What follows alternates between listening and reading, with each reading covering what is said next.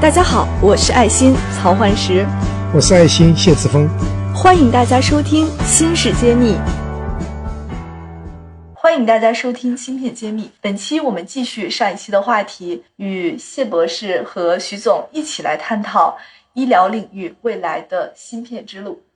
啊，那么上一期呢，我们话题是比较沉重的，一些芯片公司。都会在医疗行业是有一个比较强的需求的。那么面对这种现状，我们未来怎么办呢？这个我们还是要去畅想一下未来的机会和空间在哪里。那么首先请徐博士来给我们做一些交流。呃，大家好啊。呃，首先呢，就是说，呃，之前也提到了一些呃，我们呃整个的一个行业的一个呃情况，然后还有一些我们用到的一些芯片。呃，那么今天呢，要呃大致讲一下我对于这个我们行业的未来发展的一个期待。呃，和我期望于就是说，呃，芯片行业能给我们这个医疗行业带来一个什么样的一个支持？呃，那么首先呢，就是说，还是从呃出发点，还是从我我所涉及的领域，就是 X 光探测器的这一块来讲。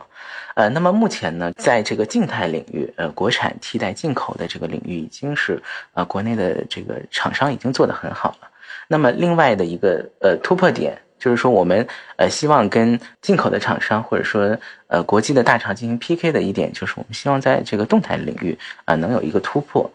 那么动态的领域有一个突破的话，就是说呃我们呃在这个呃处理呃芯片的处理速度，还有就是这个传传输速率上，我们希望有一个呃一个这样的芯片上的一个支持。那么目前呢，呃我们也是在用一些这个呃。呃，像马威尔的一些平台，当然了，它这一块的芯片以前，呃，就是说主要应用在都是这种呃大型的这个通信行业用到的一些服务器，呃或者交换机上。那么现在也慢慢的呃被我们这个医疗行业所所所吸收，作为我们的一个方案啊。那么这个是我们。对于我们的这个呃行业的一个诉求，呃，那么呃，在这个 X 光整机的这个领域的话，那么呃之前呃大部分厂商，比如说像联影医疗、像东软，呃，像这个呃深圳的安科安健，呃，也都是主攻的是这个常规的体检的一些呃设备。那么在这个呃动态的移动吸星臂。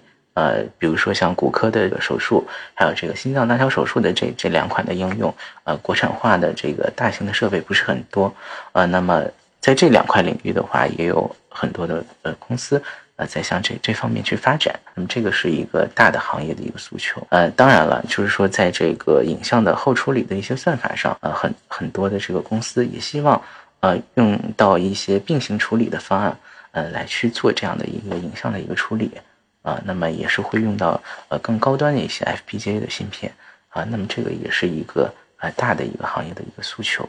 啊。那么其实呃作为我个人来讲的话，因为现在就是说没有具体的呃芯片方案或者是核心平台来针对于这个医疗器械的一个应用，呃，那么从我自己从业的角度啊，因为我之前在这个呃军工行业做过，呃也是。呃，做过这个相应的通信平台，那么呃，之前也用到过一些方案。你比如说像这个，呃，我因为我之前在这个打印和长针领域有有过一些涉猎，就是说，因为我看到过，就是说一些，呃，这个你比如说像国内比较出名的，就是奔图。奔图的这个它的平台是一个完全集成化的一个 SOC，那么里边呃会有针对于打印的一些 driver 呃内嵌到它的 SOC 里边。那对于医疗行业来讲呢，那我个人是期待有这样的一块呃核心芯片，呃比如说呃刚才我提到的就在在我们这个 X 光数字胚片机上，它其实有影像链和动力链。那么我期待就是说能有一块 SOC 能把影像链和动力链的这样的功能集成到一起，然后再兼顾一些呃 DSP 的一些呃核心的这个影呃影像的处理算法的一些呃功能，呃，那么能达到这样的一个集成，可能是对我们这个呃医疗的一个很好的一个支持，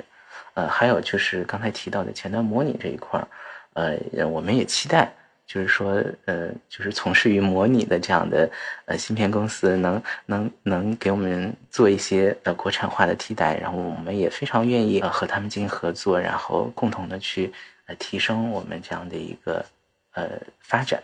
啊，因为本身的话就是说，呃，在 CT 呃在这个核磁共振，还有就是 RT 的话，其实呃前端的这个模拟采集的话。呃，都是呃应用都是比较比较多的，啊，所以说也期待就是说我们国产化的这个模拟的这个行业的芯片的一个对于医疗器械的一个支持。前面你提到那个 DSP，现在解决方案是谁提供的？呃，主要也是呃 TI 的呃达芬奇系列的，并没有国产的这个。对，主要还是这一块为主。对，这个也也就给了我们国内企业一个巨大的一个商机。对，那也是提示。其实很多人我们在做是，就真正找不到用户。嗯，所以今天也是很好的机会。我们的听众中有在做晶做模拟芯片的，呃，开发的呢，可以和我们联系。啊，芯片如果成熟了，我们就可以做一些合作的尝试。这对未来呢，是一个非常。广阔的一个商机吧。对，是的。芯片揭秘栏目组现将每期音频整理成文字，并在公众号发布。想获取文字版内容，请关注公众号“茄子会”，更多精彩等着你。好，我们在另外一个问题，我我我倒想问一下，就是说，你们在这个解决方案呃过程中，嗯，你们是刻意的，是说找性价比最好的、最有名的？还是说你们会整体来说做一些考量，是产业链的供应的方便？因为我想这些国际大厂，它它的服务应该是比较有限的，甚至说它没有办法。呃，对的，我们其实呃，就是说还是以这个我们平台化的一个设计，嗯啊，就是说呃，可能你比如说在 FPGA 领域的话，其实。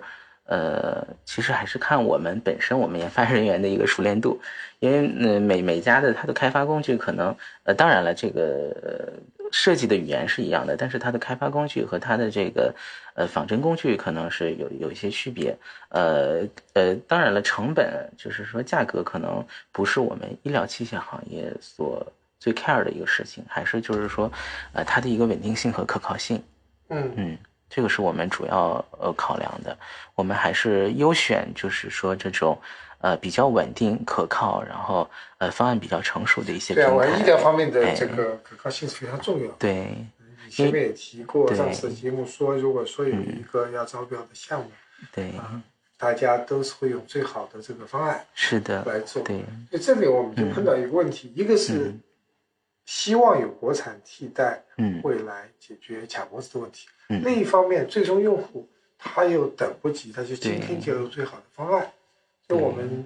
未来还是要有一个很长的路。对，因为因为本身在医疗器械这一块，它可能不像呃这个消费类的产品，它是走这个三 C 流程。它医疗这一块，它有一个中中国的这个呃食药监来共同监管的。然后对于它的一些呃这个测试方案呃和测试标准。都有它的一些要求，呃，比如说像我们影像的图像质量这一块，那么在上海医监所是，呃，就是这个是有严格的一个呃测试流程去监管你所有的图像质量的这些参数的，啊，所以说呃本身呃他也会就是说呃这个这个医监所的老师也会去 care 到你的方案，就你的方案有没有去考虑呃可靠性，考虑这个呃平台的一个。呃，优化的一个完整性啊，他会去掺掺累着你的这个设计，嗯，所以说这一块的话，可能医疗这一块是要求比较高的。对总体感觉我们在这方面的这个实力还是偏弱。对，我们比较强的是手机。对手机芯片和这个，现在也是这个 AI 产业也开始像那个阿里出的这个平头哥，也是针对针对这个市场。因为本身的话，因为毕毕竟医疗的这个领域，呃，其实它说大很大，但是实际上它的这个就对于我们这种大型的医疗器械，它其实它的量可能对于芯片行业不是最高的，因为它的这个你比如说这个。VR 产品的装机量可能全国来讲只有几万台啊，但是当然了，现在全全国也在布局，呃，就是希望呃可以覆盖到所有的县域、镇镇一级或者是相应的这种社区医院，都要配套一些相应的一些产品。那么你比如说这种 CT，那就是更少了，可能全国的覆盖率呃只有千台级的，可能一些。大型的三甲医院或者比较好的一些，呃，二甲医院可能才会用到这样的一个产品，呃，所以说这个本身这个需求在这儿可能也是造 造成了这样一个瓶颈的原因，就是很多芯片的公司不愿意往这边来来去做一个侧入。对，它的量不大，哎它的对性能又很高，对，是的你，们来说是价格不是太大的问题，对，性能最重要，是的。量又不大，所以变成了一个我们叫 niche market，就是嗯。这个属于一种啊、少而精的一个产品。对，确实，但需需要需要有人做这方面的需求，啊、嗯。也是也是刚需。对，确实，只是和芯片的行业相，呃，量产价格低的这种模式是很不一样，每个每颗芯片都很贵啊，对每对吧？你个芯片你前面说到就上百一百嗯块钱，一百多美元一的点多美颗芯片金，否则我们都我们都习惯一块美金的芯片，人家卖的是一百多块美金，就卖一块芯片等于卖一百颗的。所以很像军工。对对 对对，是的您说的的是像军工是完全有道理，军工可能那个价格更高，那对么量可能更少。对，是的，这是我们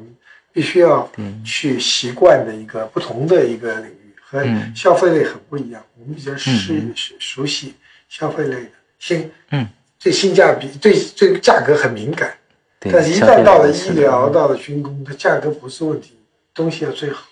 要极对致，哎这个是很不一样。